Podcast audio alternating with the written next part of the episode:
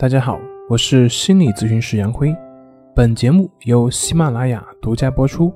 我们的公众账号是“重塑心灵心理康复中心”。今天要分享的作品是：抑郁症真的是因为懦弱、胆小和无能吗？以前日本有一个社交恐惧症的青年，他在听了生田正马说的。只要你拿出豁出性命的勇气，你的症状就会消失。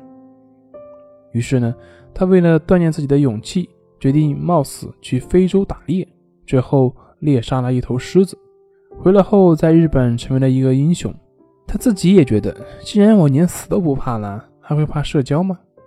回来之后那段时间还是可以的，可是过段时间之后，他便发现。他在社交场所还是会控制不住的内心的紧张、不安以及有担心，即便是拿出再大的勇气和决心，还是不能控制住自己的担心和紧张。那么，像这些抑郁症、焦虑症、强迫症，他们是不是真的是因为懦弱胆小呢？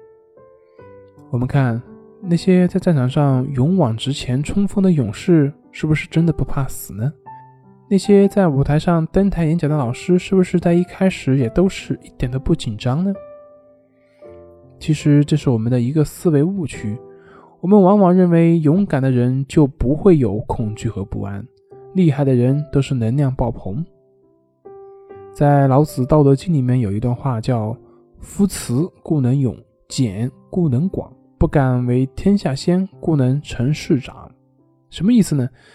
就是因为我仁慈，所以我会很勇敢；因为我节俭，所以我能够得到很多；因为我谦卑，总是替别人着想，所以我才能够成为别人的领导。当然，这个只是意义。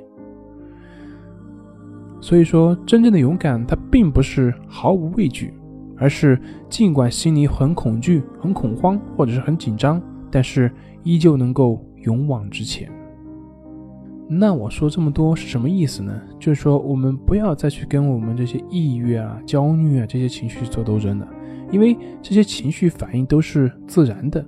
你已经跟他战斗了这么久，还是没有起色，为什么不换个方式呢？你真正明白森田正马所说的“顺其自然，为所当为”了吗？好的，今天的分享就到这里，咱们下回再见。